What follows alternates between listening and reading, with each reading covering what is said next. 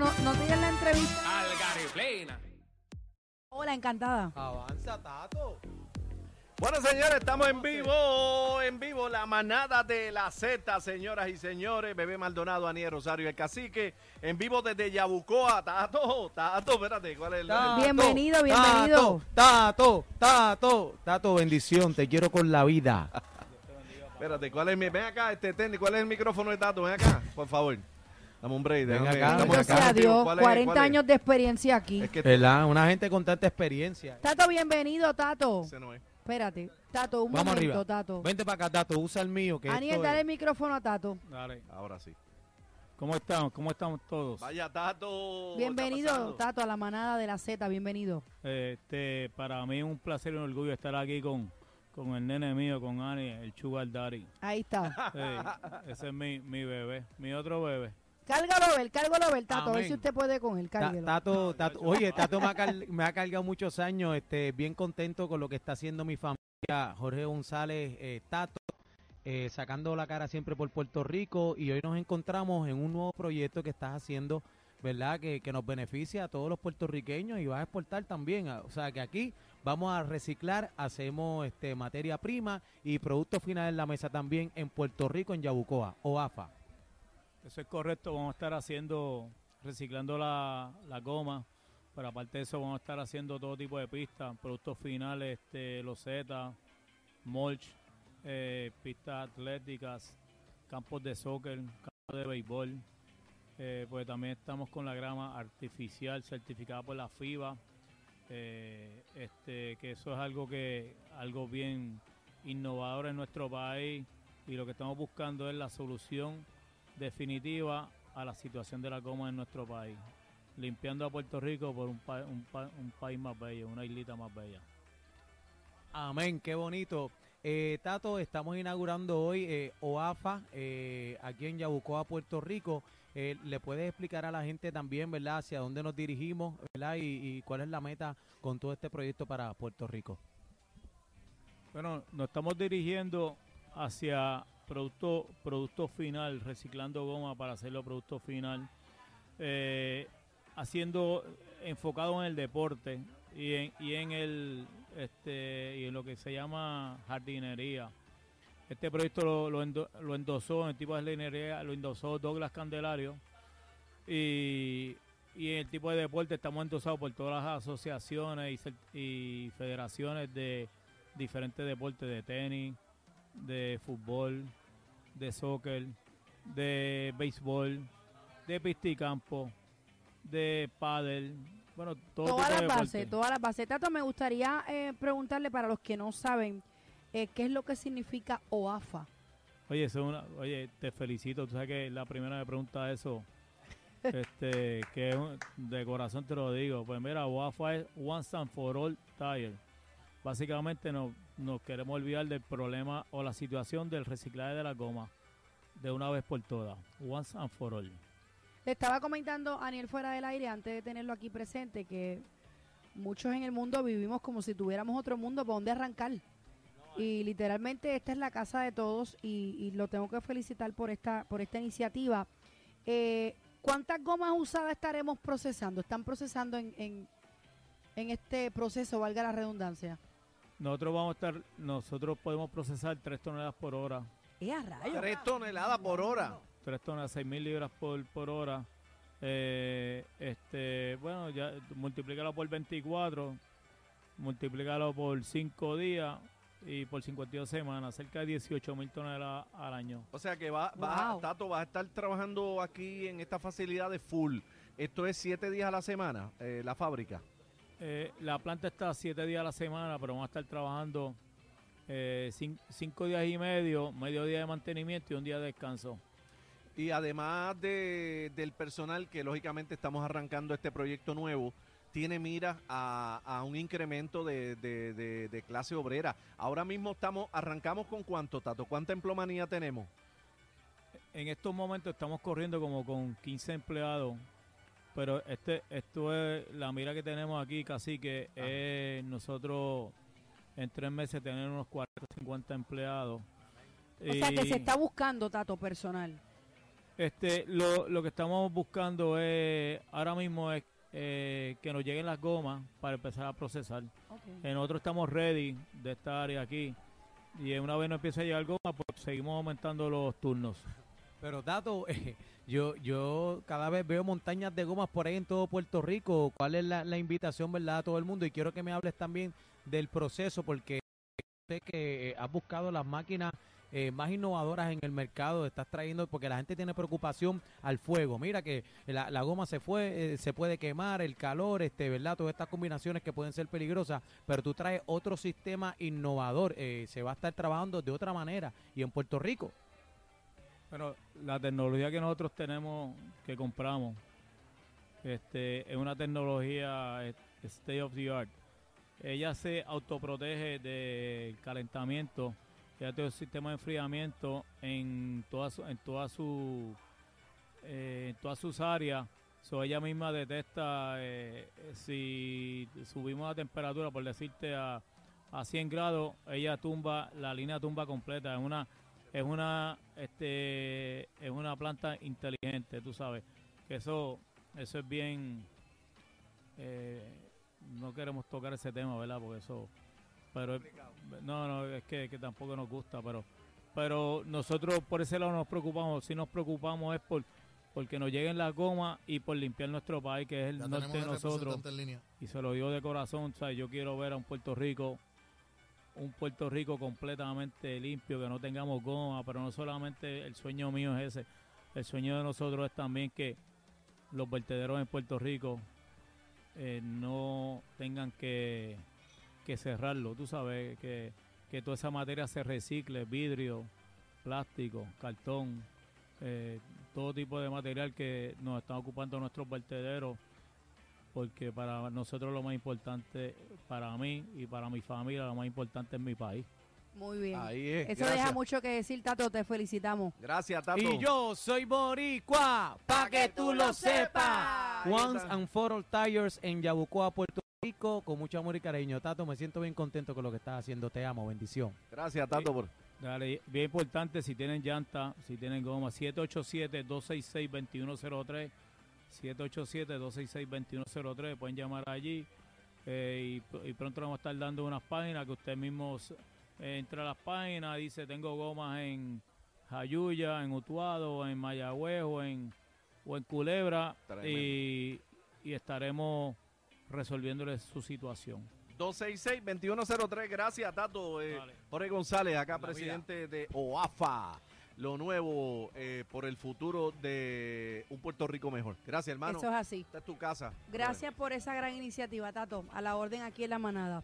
Te Bueno, amo. señores, hacemos un, un viraje en un, como digo, tenemos en línea telefónica al presidente de la Comisión de Energía de la Cámara de Representantes, señor Luis Raúl Torres, que nos va a estar hablando sobre este contrato que recibió Cuanta, espero estar pronunciando bien, una de las dos empresas que forman parte del consorcio de Luma, eh, que fue bajo la justificación de una emergencia, pero, escuchen esto compañeros, Ajá.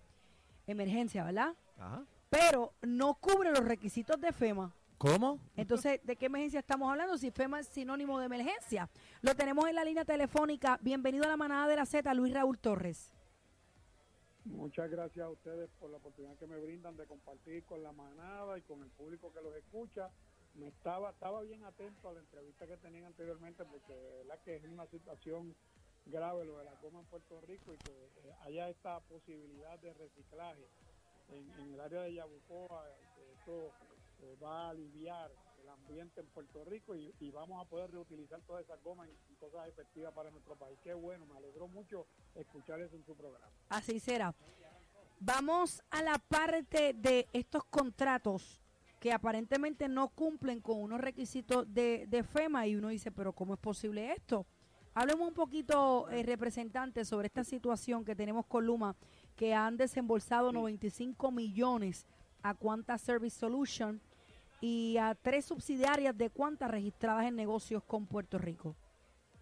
Bueno, hace dos años que yo empecé la investigación de Luma y he venido repitiendo y repitiendo que las compañías Quanta Services y ACO, que son las dos compañías matrices dueñas de lo que es el consorcio Luma en Puerto Rico, eh, han venido montando un esquema para ir incorporando compañías en Puerto Rico eh, y esas compañías que son afiliadas, subsidiarias de esas dos compañías matrices y obviamente compañías afiliadas a Luma porque son de la misma empresa, dos mismas empresas, eh, ellos las han incorporado aquí para irlas subcontratando y dándole a ellos los contratos millonarios de los fondos federales FEMA y de esa forma a llegar más ganancia, más dinero a sus empresas matrices y a, a la misma vez a sus accionistas. De O sea, en otras palabras, en otras palabras, se están creando estas empresas.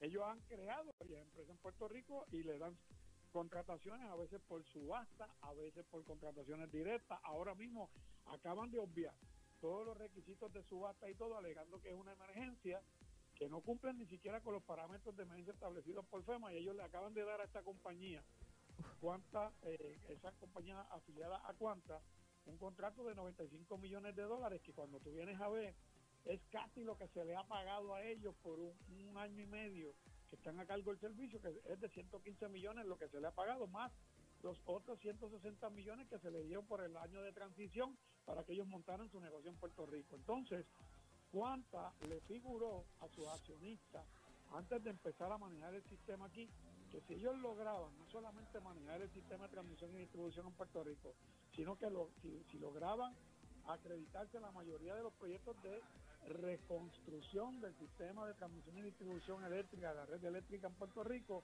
sus accionistas podrían obtener ganancias hasta de 3 mil a 4 mil millones de dólares. Y eso es lo que estamos viendo. Y eso es lo que estamos viendo en estos esquemas que están montando. Recientemente, el gobernador Pedro Pierluisi le renueva el contrato a Luma y no hacen ningún cambio en ese contrato y le Se fue igualito. Se fue igualito el contrato. igualito, Se fue igual y, y cogieron de Soruma al gobernador porque le dijeron, el gobernador dijo que le estaba exigiendo unos cambios en la gerencia de Luma y después que le renovaron el contrato salió por ahí Mario Hurtado, el vicepresidente de Asuntos Regulatorios de Luma, a decir que no iban a cambiar a nadie en la gerencia.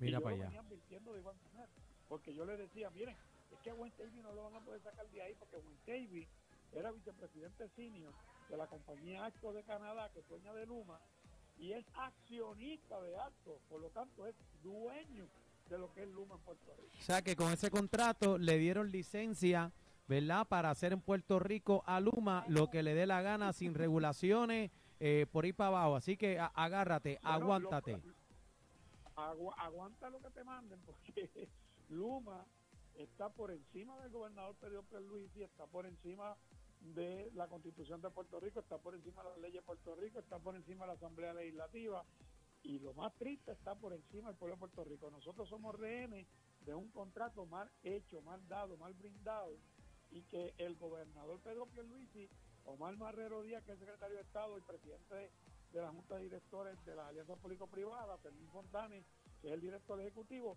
ninguno de ellos hace nada para que eso mejore a favor de nuestro pueblo. ¿Y de dónde salen esos 95 millones? Ay, bendito, de los chavos que tú y eh, la manada, el pueblo de Puerto Rico y yo le pagamos a Luma Energy a través de la Autoridad de Energía. Luis, Wow. yo, yo quiero hacerle una pregunta y esto fue algo que Y escuché me de un... imagino, y me imagino, y, y me imagino algún acceso a los fondos federales que de hecho, a, a los fondos eso hay que investigar de dónde es que van a pagar esos 95 millones. Esa es la pregunta. Ay, Dios mío. Esta, esta es la gran pregunta. Otro aumento Y- más, aquí- Paniel. A mí no me hables de aumentos Bueno. más ninguno, que yo estoy prendido en candela. Luis, quiero hacerle esta pregunta porque yo tengo entendido que Luma fue creada también. ¿Eso es correcto? Bueno, Cuanta y ATCO, Cuanta que es de Texas, Can- de Texas y ATCO que es de Canadá, se juntaron como empresas para crear, eh, licitar, estaba tratando de entregar a una empresa lo que iba a ser la red de transmisión y distribución y las reparaciones de, de los daños causados por el huracán María. Y ellos, esas dos empresas se unen, forman un consorcio y, e incorporan en Puerto Rico lo que conocemos como, como Luma N. Yo veo que esto es como Qué una dato orden que curioso. qué dato, como dato Ay, curioso. Dios mío, yo, yo veo como que esto es una orden que viene desde bien arriba y aguántense ahí. que va Luis, por pero yo, mundo. yo ahora quiero hacerle la pregunta también. O sea, si usted dice que este contrato está por encima de De todo el mundo. todo el mundo, básicamente, ¿qué nos puede salvar? ¿Qué, qué hay por hacer aquí? Bueno, Nada. Bueno, lo único que nos puede salvar a nosotros es eh, cuando, si, si en algún momento los federales, el FBI y demás investigan este esquema que nosotros se lo hemos denunciado a todas las autoridades federales y estatales y se descubre que hay un esquema eh, viciado que se pueda hacer alguna acción. Más allá de eso, lo otro que puede cambiar esto es que cuando pasen las elecciones del 2024 entre un nuevo gobierno y ese nuevo gobierno decida qué va a hacer con ese contrato, que no siga cargando un contrato leonino como el que le ha permitido si- el gobierno de pero si ahora mismo- Rosselló, Wanda Vázquez y Pedro Pierluisi. Pero si ahora mismo nadie tiene injerencia en ese contrato, nadie puede hacer nada. ¿Usted Bueno, cree te- que un nuevo gobierno va a Tenía poder la, hacerlo? tenía la Bueno, por- oportunidad. no hay la voluntad, no hay la voluntad política para ponerse del lado del pueblo de Puerto Rico. Pero, pero usted dice, usted dice, usted dice, Luis Raúl, eh, que un esquema, un supuesto esquema, este, ¿verdad? Pero ese, ese esquema es avalado por la Junta de Control Fiscal. Ese esquema es avalado por la Junta de Supervisión Fiscal, es avalado por Pedro Pierluisi, es avalado por Omar Majero, es avalado por Fermín Fontanes. Y lo defienden Eh, a capa y espada. Lo defienden a capa y espada. Obviamente, yo siempre tengo una máxima presente que es en el idioma inglés que dice follow the money, ¿verdad? Sigue el dinero y hay que ver en el futuro dónde van a estar todas estas personas que han defendido ese contrato a capa y espada, porque aquí vemos como el ex gobernador Luis Fortuño ¿Cómo? defendía a Metropista, Luis Fortuño defendía a Metropista y todos esos contratos que se estaban dando en las autopistas y en los peajes de Puerto Rico que cada vez nos cuestan más dinero y ustedes saben que él sale del gobierno y ahora es parte de la junta de gobierno o de la junta de directores de lo que es Metropista en Puerto Rico. ¿Qué mamey? No, y están haciendo expresos, no arreglan las carreteras ni nada por el estilo, pero hacen expresos para, para avanzar y todo eso, pero nos cuesta, tú sabes, que si quieres cogerte el peaje, ahora- eso es lo que yo he visto. año- cada año por 30 años, nosotros, nuestra generación y las futuras generaciones de Puerto Rico, nuestros hijos, nuestros nietos, bisnietos y chornos, van a estar pagando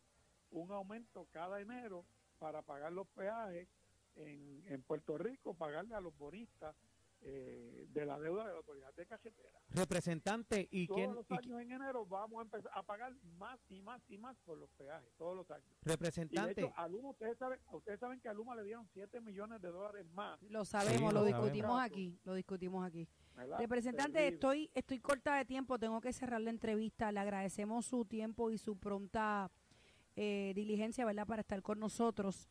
El presidente de la Comisión de Energía de la Cámara, representante Luis eh, Raúl Torres, gracias por estar con nosotros.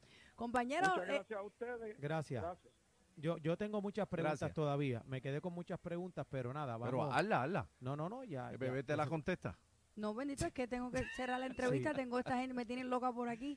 Eh, No, pero, pero- sí, Daniel, tienes toda la razón. O sea, nosotros los que, o ¿verdad? sea, no, no hay quien, básicamente, no hay quien nos defienda. aquí, se aquí supone, todo está impuesto. se, se supone, ¿verdad?, que, que el gobierno, que los servidores públicos, los políticos, este, estén para defender al pueblo de Puerto Rico, este, ¿verdad?, en base a las leyes y todo lo que impongan, pero lo que yo veo es que aquí no hay quien nos salve. Aquí esto es para un ladito dicho, nada más. tú lo has Aquí dicho. estamos pata abajo. Tú lo has dicho. Bueno, señores, en vivo, en Así vivo. que no dijiste nada. No, muchachos. calladito. que Se voy a dejar si me dejaron este. muchacho. Señoras y señores, la manada desde Yabucoa. si te dejaron. Bendito, no esperabas esta sorpresa. Oh, wow. Somos el programa de mayor crecimiento. La manada de la Z. Ah, gracias a ti, PR.